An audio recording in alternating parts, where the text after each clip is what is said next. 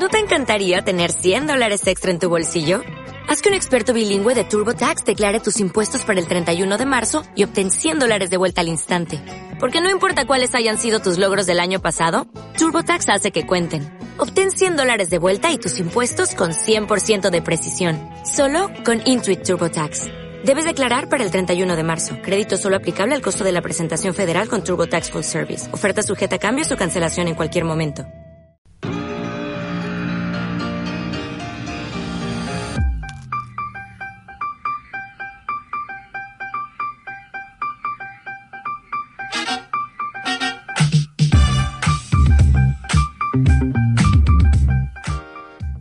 Bienvenidos a su programa Perro Estable Humano Consciente. Yo soy Geo Rojas y te estaré acompañando, si me lo permites, durante este programa. Aquí vas a encontrar contenido relacionado al mejor amigo del hombre, sí, el perro. Consejos, tips, trucos e invitados. Este programa está patrocinado por Exerdog, Alto Entrenamiento Canino. Y si no hay nada más que decir, ¡comenzamos!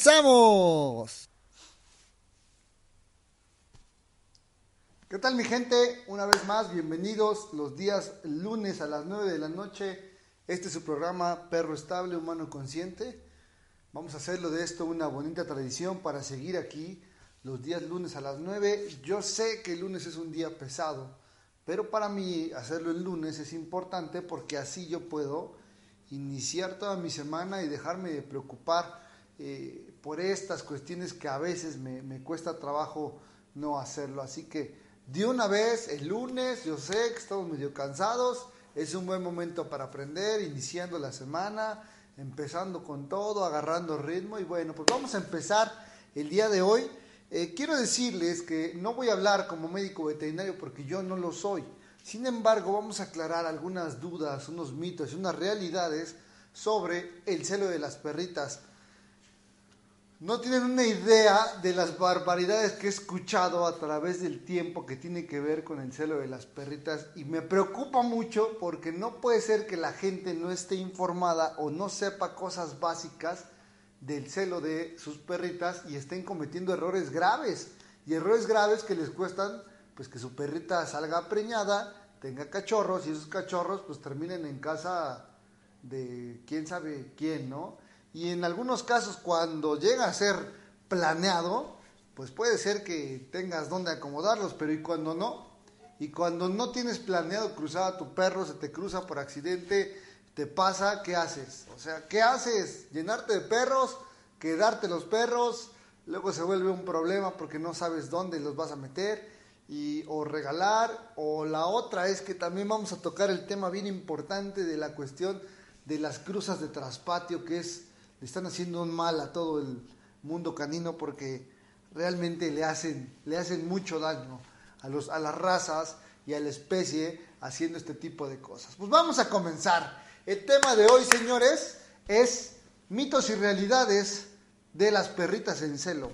Muy bien, expliquemos primero qué tiene o por qué es importante saber qué hacer en el celo de mi perra, qué, qué medidas preventivas tengo que tomar cuándo empieza el celo, cuándo termina y cuándo es la mayor peligrosidad para que ustedes puedan así este, saberlo. Les contaré algunas anécdotas de lo que he escuchado a lo largo de todos estos años que me dedico a los perros y se darán cuenta que estamos en un error bastante grande que seguimos repitiendo constantemente y que termina siendo pues algo, una tragedia porque después he sabido de muchos casos que, que no acaba nada bien. Bueno, primero hay que explicar Mucha gente conoce o le dice al celo, la gente dice que el perro está, la perrita está menstruando. No tiene nada que ver con la menstruación. Nada, nada, nada, nada que ver. O sea, esa es una cosa completamente distinta. El celo de un perro y la menstruación de una mujer no tiene nada que ver, no son similares, no vienen nada, nada, nada.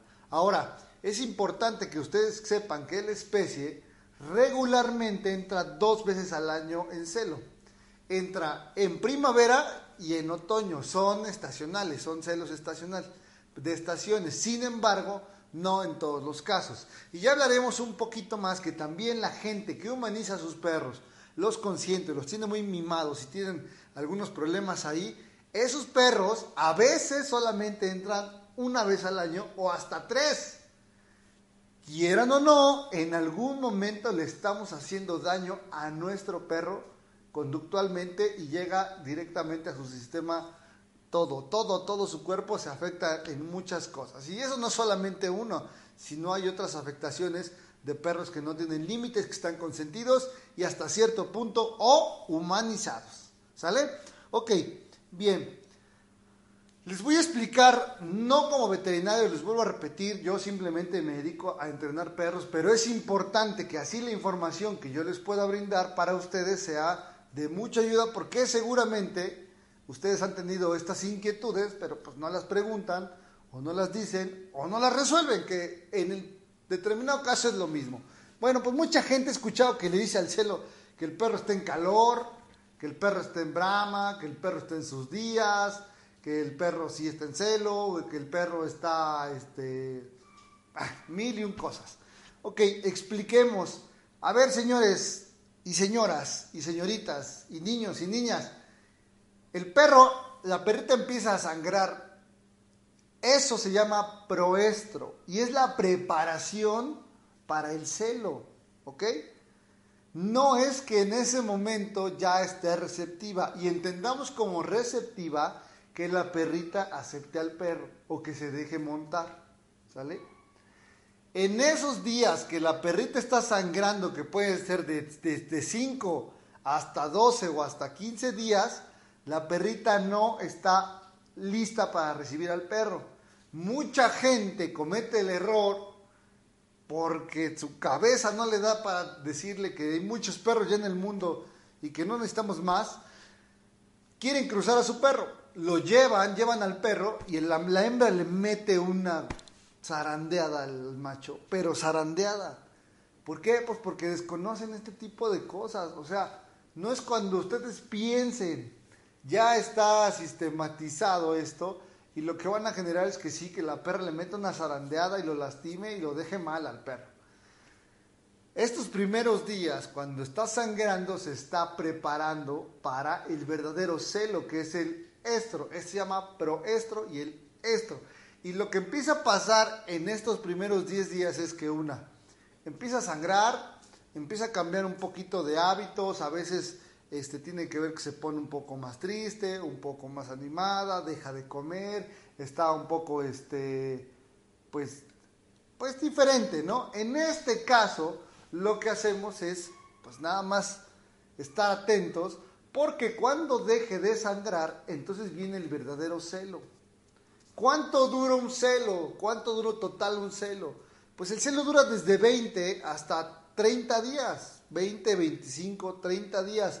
Depende cada organismo y es importante que la gente sepa que los días de mucho mayor riesgo es después de que el perro deja o la perrita deja de sangrar. Que lo peor es que la gente piensa que es cuando está sangrando. Entonces me ha tocado ver casos que me dicen, oye, ya mi perrita ya entró en celo, ¿ok? Tu perrita ya no puede venir a escuela, ya no podemos pasar por ella, ya no hay guardería y de repente me hablan a los 10, 12 días, oye, ya está lista mi perrita para que vengan con ella, por ella, ya, ya dejó de sangrar. Pues es todavía un riesgo mucho mayor, porque cuando dejan de sangrar es cuando de verdad ya están listas para la colocación y para que el perro las pueda montar. Y ahí es cuando el perro puede quedar preñada. Entonces, los días más peligrosos son después del sangrado y la gente piensa que solo el celo es del día uno que empiezan a, sangrar hasta que lo dejan de hacer. Y es una mentira. Ahora, la gente cuida a sus perros en esos días, pero los deja sueltos el resto y ahí están los accidentes. Que se les cruza, que un perrito se metió a la casa, que un perrito ya la cruzó, que se cruzó con el hermano, que se cruzó con el papá, que se cruzó con el perro del vecino. Es importante que ustedes sepan que la, naturaleza es cabrona, la naturaleza es, es impresionante y va a buscar por todos los medios procrear, ¿ok? Subsistir, generar más especie como tal. Entonces, puede ser que se te meta un perro a tu casa y cruza tu perra, o puede ser que tu perra se te escape porque pasa, o sea, el perro se te puede llegar a escapar porque tiene O sea, sus instintos están en otro punto. Ahora, todo tiene que ver con las hormonas que genera el perro. La progesterona es la que genera estos cambios. ¿Cuáles son los cambios en esos primeros 10 días a veces de sangrado? Una, este, empiezan a sangrar y dos, eh, la vulva de la perrita empieza a ponerse, este, se empieza a inflamar y se empieza, como muchos le dicen, se le empieza a botar la cola, que no tiene nada que ver, pero ya me tocó escuchar ese tipo de cosas. Se empieza a inflamar la vulva y ya cuando están listas toma una tonalidad, no en todos los casos, pero en la mayoría un poquito más clara, que es cuando ya están receptivas. La receptividad es cuando la perrita ya se le coloca al perro, ya lo acepta, ya retira la cola de, la zona para que el perro la pueda montar y demás. Mucha gente comete el error de que quieren cruzar a sus perros y los llevan en un momento inadecuado y pues suceden otras cosas. Como que pues le pega la hembra al perro, nunca se cruzan y la hembra solamente está chillando y corriendo y atacando al perro porque no está lista. Para eso hay citologías este, que se le hacen al perrito para saber, a la perrita para saber si ya están listos o cuándo van a ovular o cuándo está eh, el pico de ovulación para que se pueda cargar, por así decirlo. Sin embargo, en Exerdog estamos en contra de las cruzas clandestinas. Tampoco voy a decir que estoy a favor de los criaderos o de la gente que vende perros, porque no estoy de acuerdo con eso. Yo, y al menos aquí, eh, no vendemos perros, no comercializamos con vidas, son vidas, son valiosas para nosotros y no buscamos comercializar o generar un dinero por esto. Prueba fehaciente es Shandy. Shandy, mi perrita, la crucé hasta hace muy poquito. Y si no la cruzaba, ella no la iba a cruzar porque ya tenía seis años. Bueno, pues los dos cachorros que tiene, pues están aquí en mi casa. ¿Por qué? Pues porque me los quise quedar, me los quise quedar. ¿Por qué? Pues porque son para trabajo, son para mí son para mi trabajo, para lo que yo hago y para lo que yo desarrollo. Y bueno, así es. Creo que solamente hay dos motivos por los cuales de verdad debieras cruzar a tu perro. El primero es si vas a fijar eh, temas de trabajo, inteligencia o tu perro realiza algún trabajo y es muy bueno y te diste cuenta que tiene, quieres seguir, continuar esa línea de trabajo, lo puedes hacer. Y la otra es pues de belleza, que realmente tenga algunas eh, cuestiones este, mm, de, de, rasgos de la raza que quieras fijar, pero que realmente valgan la pena. Ahora, dejemos de jugar a ser genetistas o dioses. Últimamente se están, y conozco mucha gente, de la gente que, que, que se dedica a esto, que está haciendo perros que no tendría que estar haciendo, que no tendrían que existir. La primera prueba es los bulldogs exóticos. Y que me perdone la persona si es que me escucha y si llega a sus oídos, pero ¿qué es eso? ¿Por qué están generando o están tratando de fijar solamente colores en el bulldog, pero no se dan cuenta la cantidad de enfermedades que le están generando? Le están generando un sinfín de enfermedades porque no son perros naturales, por así decirlo, es una selección de, y ahora solamente buscan perros atigrados completos o negros o con colores exóticos, grises y demás, que no va a salir bien esto, esto va a ser un problema a la larga y vamos a terminar destruyendo una raza que tal vez nos guste o que ya está muy deteriorada. Y así va a seguir pasando. Lo vi en su, tiempo con el gran danés. No, pues que el gran danés negro y que había los albinos, pues, pues no. Empezaron a cruzar y empezaron a salir moteados. Empezaron a salir como vacas, los alrequines después los merle, y después ya salían ciegos, ya salían sordos o ya salían locos. ¿Por qué? Pues porque no puedes empezar a cruzar indiscriminadamente porque vas a generar una combinación de algo que no debe ser. No pueden, no son genetistas. Si ustedes pudieran separar las cualidades y todo, bueno, voy de acuerdo, tienen un laboratorio, tienen estudios, tienen todo para hacerlo, adelante, pero no lo son y, solamente lo hacen porque se están vendiendo más caros los perros porque esos perros exóticos ahora cuestan 40 mil pesos y la gente los paga. Pero el, primer, el problema no son ellos, es la gente que los consume. Porque los consume para lo mismo. Ahora ya lo tiene y ahora quieren sacar negocio de. El perro no es un negocio, el perro no es un, no es algo con lo que tú puedas comerciar. Me calienta mucho y me hace enojar mucho ver en Facebook, en algunos grupos en los que estoy metido, porque de verdad tengo que estar al pendiente de muchas situaciones, pero que dicen, este, tengo cachorro husky de tres meses, ¿qué celular ofrecen? ¿En qué momento, en qué momento la vida de un ser se volvió un valor o algo material? Creo que eso estamos, estamos, o, a cambio, o sea, ¿qué? O sea, ¿por qué? Porque somos dueños de la vida de ellos. Sí está bien que ellos este, quieran estar con nosotros, pero nosotros abusamos de eso. Abusamos de eso y no debería ser así. Los perros son, de verdad, son animales de compañía, no son animales para negocio. Y muchos de ellos en mucho tiempo se ocuparon para tareas específicas. Tareas específicas como pastoreo, como el cuidado de, de los lugares y demás. O sea, cada raza tiene una función zootécnica y le estamos quitando y restando todo ese tipo de cosas a los perros actuales porque ya los estamos dejando sin qué hacer. Simplemente se están volviendo inestables y estamos teniendo por tener perros. Así que regresemos un poquito al tema de, la, del celo de la perra y, seamos conscientes que aquí hay que tomar dos decisiones. Y esas decisiones creo que tenemos que tomarlas en familia. Es una, ¿realmente tenemos eh, o vamos o queremos cruzar a la perra o cargarla o preñarla en algún momento? Si no, si la respuesta es no, Señores, la esterilización es una muy buena solución, es una operación para toda la vida, se van a evitar problemas, jamás va a volver a, sangrar, jamás va a volver a tener celo, jamás va a volver a desbalancearse en esa cuestión, no va a tener enfermedades, no va a tener tumor en las mamas, este, tumor este, en los ovarios, pleometra, este, es, todas esas enfermedades se las van a evitar. Si de verdad quieren a sus perros, esterilicen, por favor. Ahora, no solamente vamos a hablar y voy a abordar un poquito el tema de la esterilización en hembras, es más importante todavía los machos, porque las hembras, señores, entran dos veces al año. Y un macho en la calle, un perro que está en la calle, un macho puede cruzar a, tres perras por día.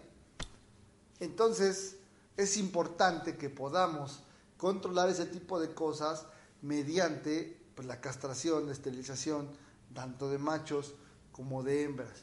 Si tienes un perro de trabajo, porque tienes un perro de trabajo o tienes un perro de belleza y todo eso, con papeles que tú pagaste y todo eso, lo puedes hacer, pero tienes que hacer de forma... Está mal hecho. No podemos simplemente... Ah, es que las tonterías que he escuchado a lo largo de, de este tiempo que me dedico es, es que quiero que mi perrita no se muera virgen. O mi perrito no se vaya virgen. O sea, eso ni le importa al perro, eso ni siquiera está en su sistema. Entendamos que los animalitos, nuestros perros, no tienen deseo sexual, no existe un deseo sexual. Lo único que se activa es por parte de las feromonas en su cerebro más primitivo y lo que ellos quieren no es este, tener relaciones o cruzarse, lo que quieren es hacer subsistir la especie, o sea, generar más especie para que no se extinga.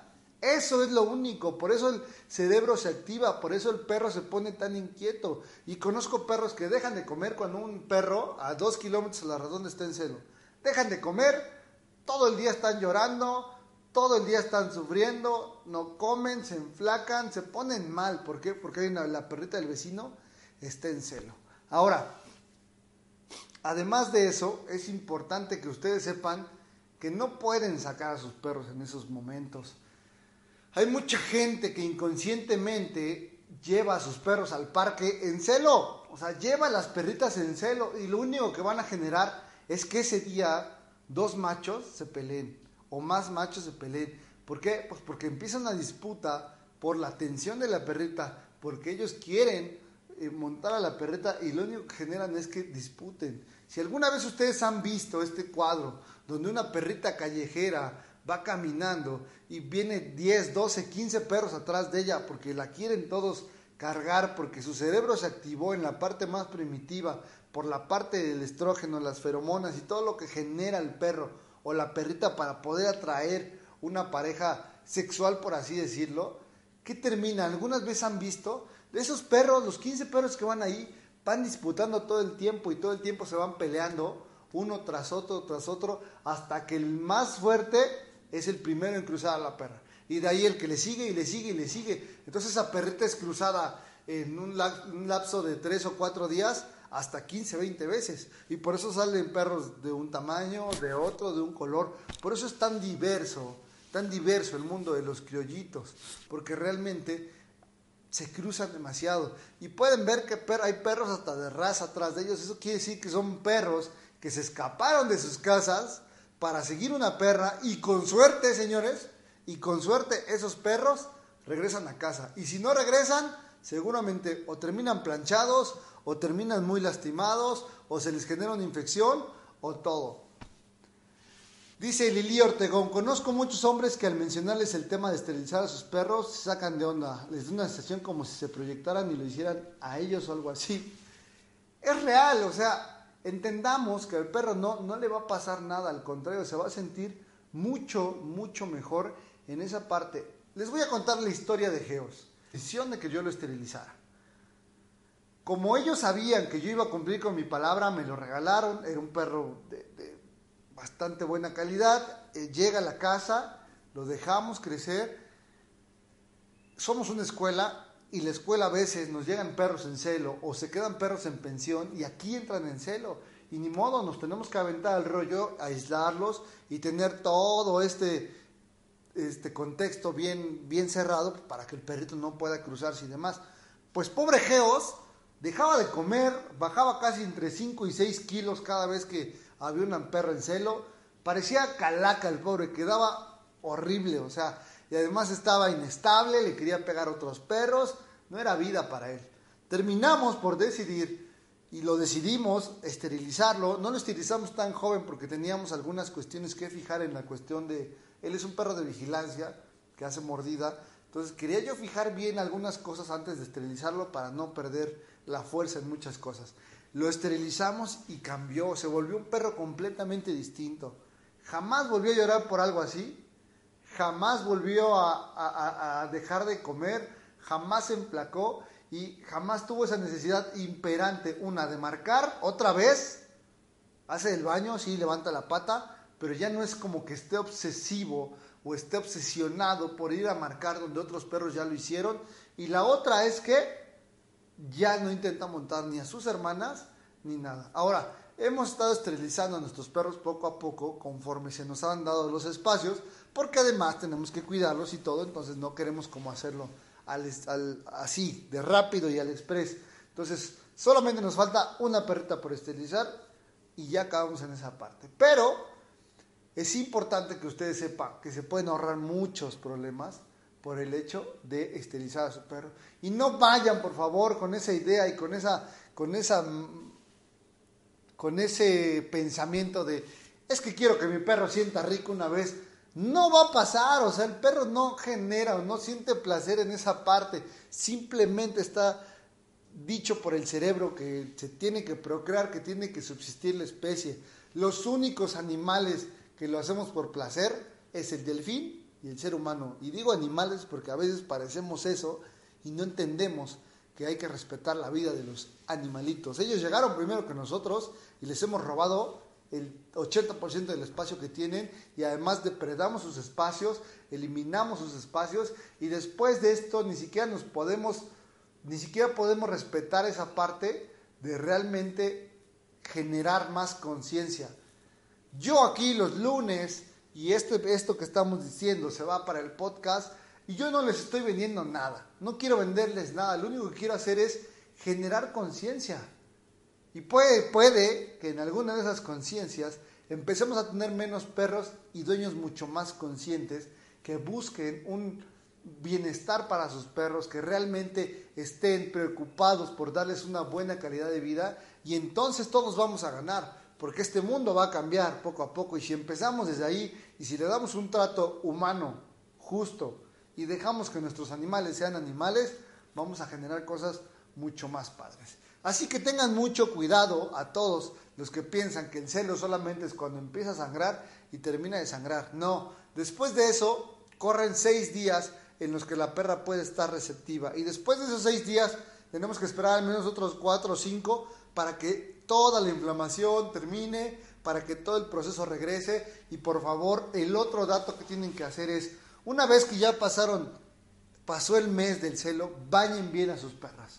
Si no las bañan, lo único que van a generar es que cuando vengan aquí a la escuela, cuando las lleven al parque, cuando se salicen con otros perros, no dejen de montarlas. Y eso tiene que ser, me imagino que debe ser súper molesto para la perrita que ya pasó su celo, que ya pasó todo este proceso biológico impresionante y todavía llega y le están monte y monte y monte. ¿Por qué? Porque no nos bañamos, tenemos que eliminar ahora ese olor que le generó toda la parte del celo se baña y con eso ya disminuimos en gran cantidad esta obsesión de los perros a montar a la perrita. Y eso es bien importante, así que por favor, ahora, por favor, que sean muy conscientes, que no piensen que el perro, es que el perro, yo quería tener nietos, dicen las señoras, es que quería tener nietos de mi perro, ¿para qué quería tener nietos? ¿Tiene dónde acomodar a todos sus perros? tiene familias reales que le van a dar una buena calidad de vida o los va a terminar regalando, se van a escapar y los van a aplastar. ¿Sabe si la persona a la que usted está pensando darle al perro lo necesita o está en las condiciones para recibir y darle una buena calidad de vida? No lo haga, mejor ahórrese, ahórrese esta parte. Ahora, si lo que tú quieres es hacer negocio, pónganse a trabajar. Hay muchas cosas que hacer en este planeta, pueden hacer muchas cosas y generar dinero. Hay mucho dinero, hay dinero en todo el tiempo, todo el momento. Solamente hay que saber buscarlo para tenerlo. Y yo creo que vendiendo perros no puede ser la opción, porque además no es un negocio. A ver, tienes un perro de raza. Tú dices, ay, es que yo quiero que tenga perro. Buscas otro perro, el perro que sea. El problema es que mucha gente dice, es que tengo un mix de boxer o un mix de pitbull o un mix de schnauzer y lo voy a cruzar con un schnauzer para que sean más schnauzer y limpiar la sangre. ¿Dónde dice que se puede limpiar la sangre o, que la genética va a decir, ay, sí, sí, solamente escojan los del schnauzer y lo demás lo desechamos? No va a pasar. Lo único que están haciendo es destruir razas. Lo único que están haciendo es destruir esa raza que te gusta, esa raza que tanto te gusta, le estás poniendo en la torre. ¿Por qué? Por esas cruzas y esa necesidad de querer tener perros. No es así. Ahora, termina. Vendes esos perros como si fueran de raza y ¿qué, qué va a pasar? Vas a tener que venderlos en una bicoca porque te van a terminar dando mil pesos o no los vas a vender porque a lo mejor el primer perro de esa camada, si tienes cuatro o cinco, lo vas a vender. El segundo tal vez, pero el tercero, el cuarto, el quinto, que ya nadie los quiere y no los puedes acomodar, te los vas a quedar ahí. Y te los vas a quedar un buen rato porque la gente no está dispuesta a tener perros de, ya, porque ya están haciendo muy conscientes. Vas a tener que pagar comidas, desparasitaciones, vacunas. Y ese dinero que te ganaste con los primeros dos perros, lo vas a tener que invertir en los siguientes tres. Y ahí se te fue tu ganancia. Ahí se te fue tu gran negocio que te ibas a hacer rico. Ahí se te fue tu negocio. No es negocio, pónganse a hacer otra cosa. Inviertan en algo, este, hagan volar su imaginación, su creatividad y generen algo. No se queden sentados esperando que el perro después de dos meses tenga sus cachorros. Digo, mínimo, ¿no? Ahora, la culpa no es de solamente la gente que los cruza, sino también de la gente que consume a los perros. He visto perros que los están vendiendo en el centro en cajas, que se denuncian y todo, pero siempre vuelven a regresar porque hay gente que los compra. Y lo peor en las autopistas, en las casetas, que sacan al perrito hasta rasurado como schnauzer, quién sabe qué perro sea, y te dicen, es un mastín, y además es hembra, y te dan un perrito criollo macho por desconocimiento. No consuman, no consuman perros así sean más conscientes, adopten. Hay una cantidad enorme de perros para adoptar. Dice Gisita, tengo una duda, una perrita ya está esterilizada, ¿puedes agregar algunas feromonas para seguir atrayendo perros? Tengo una perrita que está esterilizada, pero tiene nuevamente síntomas como si entrara en celo. Solo que ya no sangra y mis perros la chupan y uno en específico la quiere montar. Fíjate que este caso, yo no soy médico veterinario, yo te puedo hablar un poquito de las conductas que he visto en este caso Y tuvimos un caso en especial que sea este, de una pitbull que le esterilizaron por mucho tiempo, este, fue un poquito agresiva, fue un poquito arisca, este, de repente sangraba, de repente parecía que tenía celo, de repente este, se engordaba mucho, tenía un desbalance hormonal terrible y además era muy agresiva. Yo le dije a la dueña en algún momento este, que su perra pudiera ser que estuviera mal esterilizada o que le hubiesen dejado un pedacito de, de, este, de ovario o un pedacito de, del sistema, de todo lo que tiene ahí, y eso le estuviera generando problemas. Total, que un día pasó que se puso muy mal y empezó a sangrar y a sangrar y a sangrar y a sangrar, y ya eso ya era una hemorragia. Fueron con un doctor, la abrieron otra vez y se dieron cuenta que sí que tenía ya problemas de tumores en los ovarios porque le habían dejado un pedacito y eso ya había generado muchos problemas. ¿Saben qué pasó después de? Esa perra jamás volvió a tener problemas y no quiero decir, no, no sé todavía por qué son estos síntomas, pero sí queda claro que son algunos casos que no hacen las esterilizaciones, gente que se dedica directamente a eso. Porque entiendo que es un proceso complicado, que hay varias técnicas, hay una técnica de ganchos, y hay una técnica que le abren mucho más para poder sacar todo. No sé de qué dependa, pero yo creo que si tú la llevas a un lugar donde no están acostumbrados a hacer cirugías de este tipo y te cobran, no sé, mil pesos o 600, 800 por la esterilización, es posible que te hagan una mala esterilización. Sin embargo, si tú le llevas con alguien que se especializa, porque seguramente, y conozco médicos, problema. Igual, no dudo que algún médico que empiece a hacer la técnica de gancho, por ahí puede equivocarse. No lo sé, no estoy asegurando nada, pero estas cosas pasan porque ya las he visto. Así que asegúrense que si van a esterilizar a su perra, sea con alguien que se dedica o que hace esto muy habitualmente para que así no tengan problemas más adelante como este que les estoy contando. Y esto fue hace, no tiene mucho, tendrá como un año, año y medio que le pasó y la perrita ya está en otro nivel, ya. A pesar de ser una pitbull, es súper noble, súper amorosa y regresó a su estado natural. Pero ahorita está, hay una tendencia que dice que la agresividad de los perros, regularmente el 80% de esos perros es porque están, tienen dolor o se sienten incómodos o están enfermos y ni te has dado cuenta, ni, ni el perro se ha dado cuenta, pero esa agresividad todo el tiempo los tiene en un estado mucho más alterado, en un estado mucho más ansioso que les genera la agresividad. Y sí me tocó una vez con un pitbull que tenía una rodilla muy mal, que se les dijo a los dueños, tu perro tiene un problema en la rodilla. Y nosotros nos dábamos cuenta que cuando el perro veía a otros perros y caminaba, yo creo que el perro sentía que el otro perro era el que le generaba el dolor. Y era extremadamente, extremadamente muy, muy agresivo ese perro. ¿Por qué? porque generaba todo el tiempo, al convivir con los perros, un dolor. Y ese dolor, como nunca se lo quisieron tratar, ese perro nunca salió de la agresividad. Pero estamos hablando de algo completamente físico, biológico, que, no tiene, que, que se refleja demasiado en la conducta de los perros que nos generan problemas. Gracias, Juan Sánchez. Saludos, hermano. Un saludo. Juan Sánchez tiene caballos y hace equinoterapia y todo. Algún día lo vamos a invitar a un programa, le voy a hacer una entrevista porque hace cosas bastante padres que la verdad es que me gustaría saber cómo lo hace. Pues bueno, pues les contaba un poquito. Entonces, es bien importante que entendamos, que sepamos las, cosas, las cosas básicas del celo para que así no cometamos errores este, de este tipo que les estoy contando y que seamos conscientes que los perros no desean Yo llevé a Kika y a Pelusa y algunos rescatados a su perrito y son buenísimos. Su perrito es donde damos este donde nosotros damos las pláticas los últimos jueves de cada mes y ahí estamos muy al pendiente, estamos tocando temas para cachorros y para gente que está apenas considerando tener perros. Justamente escuchaba ayer también a un chico que se dedica a esto, a Drago Díaz, y, me gustó algo que decía que para tener perro hay que planearlo dos años antes.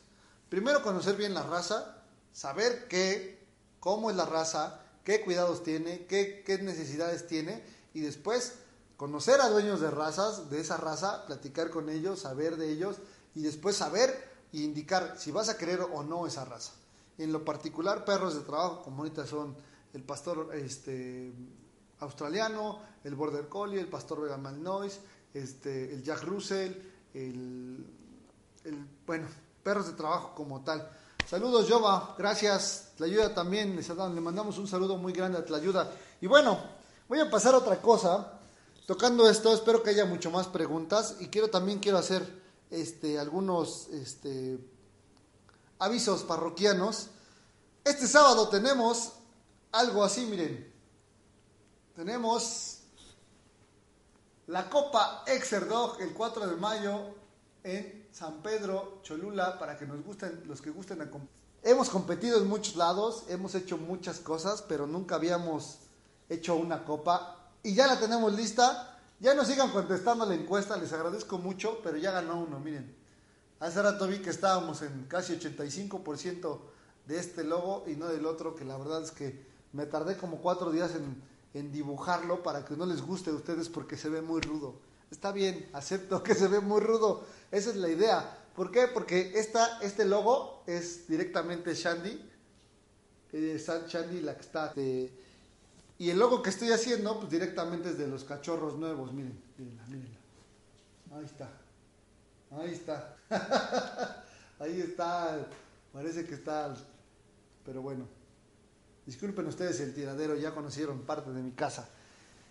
Pues el sábado 4, 4 de mayo, nos vemos, por favor. En la competencia, vayan a visitarnos, vayan a saludarnos, vamos a estar ahí. Dice, ah, miren, Alba Chatis también esterilizó a Galleto en su perrito y ya no orina los muebles ni las paredes.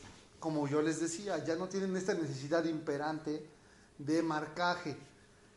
Van a seguir orinando con la pata arriba porque eso ya es adquirido, ya es un hábito, ya es conductual, es por copiar, por copiar otros machos y demás pero ya no tienen esta necesidad de estar marcando constantemente.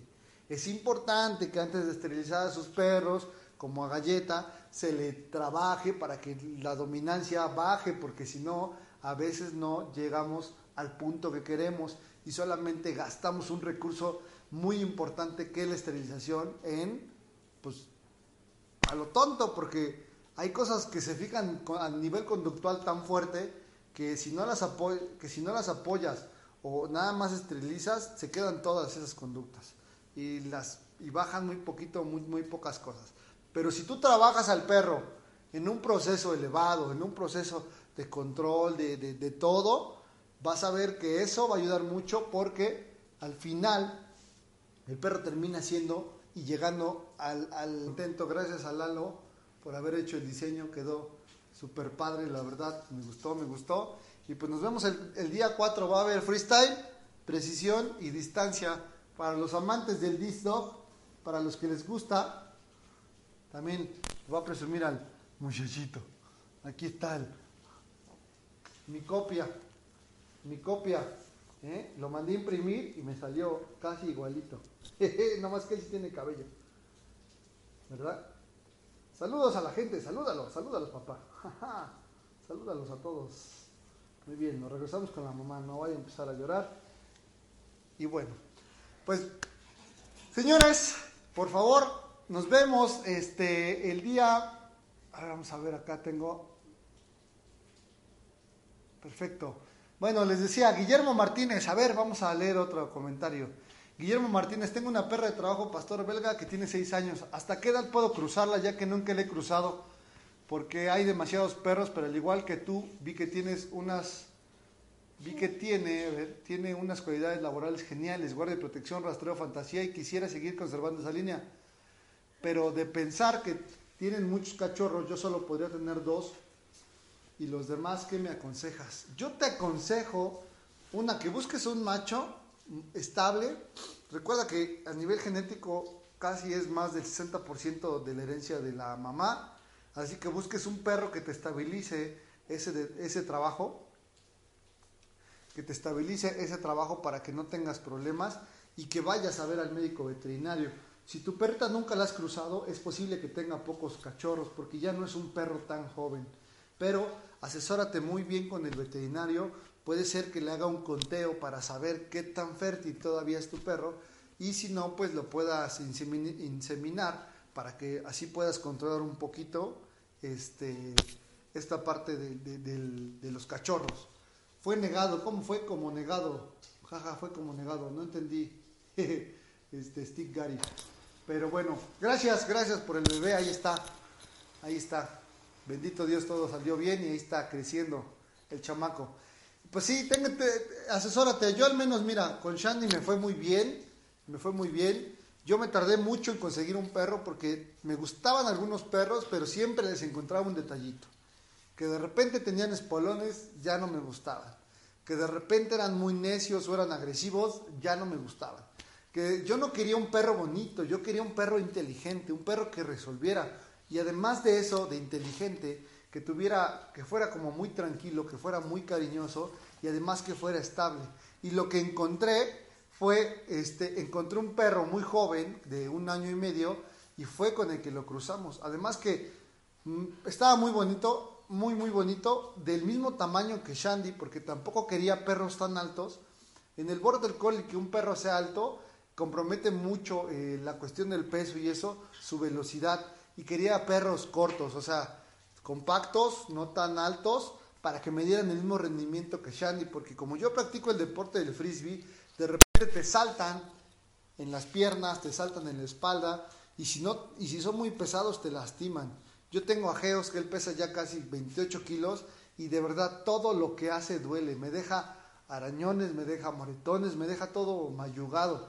Y la verdad es que no puedo exigirle tantos saltos y tanto porque es muy pesado y tampoco quiero poner en riesgo ni sus articulaciones ni, ni, ni, que ni su salud. Así que prefiero perros más ligeros, los trabajo a una distancia corta y bueno, pues ahí los me ayuda a, trabajar muy rápido, son muy rápidos y generan cosas bastante padres. Así que busca, busca un buen macho y ya sobre el macho, pues ya vas a ver a tu médico veterinario que te auxilie con esto, coméntale tus inquietudes, seguramente te puede ayudar en algunas y pues así no tener tantos cachorros, ¿no? A lo mejor, mira, yo tuve tres, uno de ellos nació, no, no, no pudo nacer vivo, este, le hicieron cesárea a Shandy, salieron dos y la verdad es que pues no tuve mucho problema por quedarme con los dos porque no, no había mucho que, que buscarle. ¿Tú recomiendas esterilizar a los perros? Talía después de su primer periodo ha cambiado mucho, se volvió mucho más tranquila y obediente. No sabemos si al esterilizarla vaya a cambiar de nuevo. ¿Tú qué recomiendas? ¿Que la crucemos una vez y luego esterilizarla o que tenga cachorros? Yo no puedo recomendarles, esa es una decisión muy personal de ustedes. Yo tampoco voy en contra o no quiero desaparecer las razas, pero sí, sí sean conscientes que los cachorros dónde van a quedar, cómo los van a acomodar si realmente van a tener buenas familias. Si la respuesta de esas preguntas es no sabemos, quién sabe, eh, no tenemos ni el tiempo para cuidarlos, ni el tiempo para ofrecerlos, ni el tiempo para acomodarlos en una casa, mejor no lo hagan. De verdad, no lo hagan, por favor, porque si no va a ser un problema. Esterilicen a sus perros. Miren, hagan una cosa. Tengan a su perro, tengan a la ayuda, disfrútenle, saquenle jugo, este, lleven a todos lados a pasear, hagan cosas increíbles y después, este, ya, ya después, este, se compran otro perro. El día que ella se vaya, porque va a durar 12, 13 años, 15 años, se compran otro perro. Y ya, o sea, ¿para qué tener cachorros y después vas a tener dos? Y lo que pasa mucho en estos casos es que te emperras. Y que te emperres es un, es un, este, una palabra muy usada entre los perreros, es que empezaste con un perro y de repente ya tienes seis. Ya te emperraste, o sea, ¿y ahora qué haces con seis? Porque los seis hay que dedicarles tiempo, hay que pagar comidas, vacunas, mantenimientos, entrenamientos, y ni le sacas ni provecho ni a uno ni a los otros cinco. Así que, pues no, la verdad es que es un problema. Saludos, Bere Baez. Amigo, un gusto verte. Una duda, ¿los hígados de pollo ayudan en a la alimentación de un bully? Ay, pues qué te digo, mira, los hígados de pollo, el pollo ya tiene mucha hormona y está muy contaminado y mucha de esa contaminación recae directamente al hígado, que es el que este, se encarga de filtrar todas estas sustancias y demás. Así que puede ser que le estés dando la peor parte del pollo a un perro, ¿no?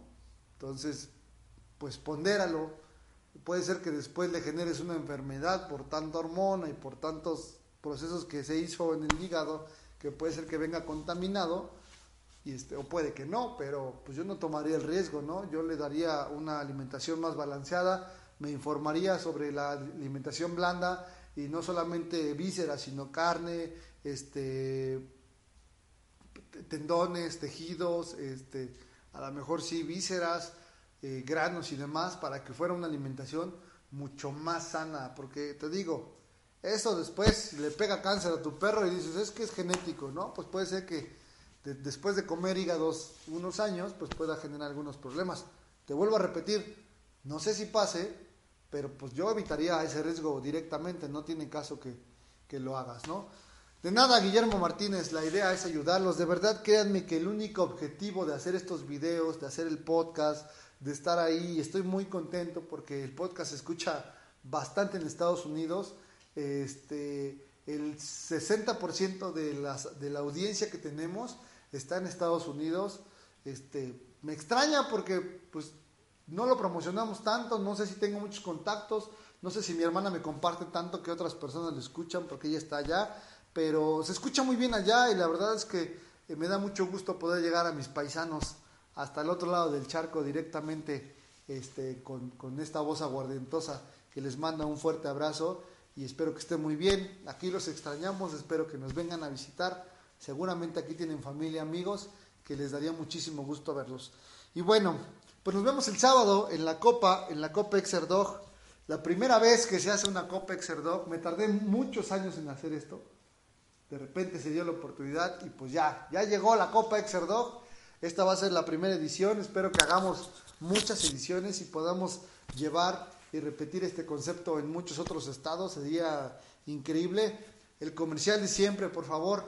Yo creo que ustedes y yo ya llevamos escuchándonos y viéndonos alrededor de seis meses y creo que nuestra relación en este momento debe dar el siguiente paso. Así que suscríbanse, por favor demos ese paso interesante de nuestra relación. Suscríbanse, ya estamos por llegar a los 300 suscriptores, lo cual también me tiene muy emocionado porque me ha costado un trabajo enorme llegar. Yo sé que son poquitos, pero me ha costado, como no tienen una idea, estarles subiendo videos. Como les vuelvo a decir, yo no les vendo nada, les regalo todo si quieren, pero pues suscríbanse, ayúdenos con eso. Tal vez con eso hagamos la diferencia en un futuro. Ya estamos a punto de subir los videos del Air y del skip, del tiro este, con, rebote en el piso. Todavía me falta hacer un video antes para explicar algunas cuestiones porque si no nos va, nos va a quedar un hueco entre uno y otro. No es que me, no, no es que me haga tonto, yo sé que debo esos videos porque puse a votar a la gente. La gente votó primero por el Air así que voy a hacer primero el Air pero antes de ese voy a hacer el tiro normal para que ustedes puedan hacerlo. Pronto ya va a llegar ahí. Hemos estado subiendo este tipo de videos, de, dando un poquito de información, porque es importante que la gente que nos ve se informe antes de tener perro. Y si estamos más informados, vamos a tener muchos menos problemas. Así que la idea es que sigamos consumiendo información, sigamos aprendiendo de la especie para que así podamos ser mucho más conscientes y así podamos tener más perros estables. Hola, tengo un border collie de año y medio al momento no tiene de problemas de marcar en exceso ni ser territorial y no he decidido esterilizarlo o no. ¿A qué edad estoy a tiempo antes de que desarrolle problemas socializando? Se le, ha lanzado uh, se le ha lanzado muchos perros y otros se le quieren montar, perros perros, ¿qué puede ser? Son perros con seguro y ya no puede convivir con perros de talla grande. Pues es un problema muy común. El hecho de que a lo mejor un perro sea más noble o sea de un temperamento más bajo, siempre va a haber otros perros mucho más alfas que lo van a querer montar y un día lo van a sacar de quicio y ese perro va a terminar peleando con otro y lastimándose como tal. Yo lo que te puedo recomendar es eh, llévalo con manadas mucho más estables, llévalo con manadas de dueños conscientes que tampoco dejen que el perro esté montando por montar. Eso no, no tampoco debería ser. Si yo llevo a mi perro y veo que mi perro está molestando a otro perro, yo tengo como dueño que hacerme cargo de que ese perro entienda que eso está mal. Porque no es, no es la única forma de, este, de socializar y de generar eh, comunicación entre ellos. Así que tú tendrías que moderar esa parte. Si lo llevas a lugares donde les vale gorro y lo vas a dejar que pase, entonces sí van a tener siempre ese problema de, de marcaje ni nada, pero puede ser que a la larga tengas problema porque otros perros que lo quieran montar se vuelve intolerante y entonces ya no aguante y los muerda y los ataque y haga un relajo. Así nada mucho más estable, un lugar donde no permitan ese tipo de conductas en los perros y tu perro va a saber que va a volver a tomar confianza con perros de talla grande y de talla normal. Y la esterilización, eh, ¿en qué momento la recomiendo? Pues en el momento que tú creas correcto. No, si tú te das cuenta que estos problemas empiezan a subir y eso, lo recomendable es primero trabajarlo, erradicar estos problemas, después esterilizar y estabilizamos todo. Pero tampoco te recomiendo que lo hagas por hacerlo y después digas qué pasó, ya mi perro ya no es el que era, ahora está peor. Y bueno, mejor trabájalo, hazlo más consciente y vas a ver que las cosas cambian bastante. Muy bien, pues ya me voy, ya alargamos muchísimo esto. Me da mucho gusto poder platicar con ustedes. Siempre tienen palabras y tienen preguntas importantes, de verdad, siempre me ponen a pensar y me gusta porque así les puedo responder en vivo.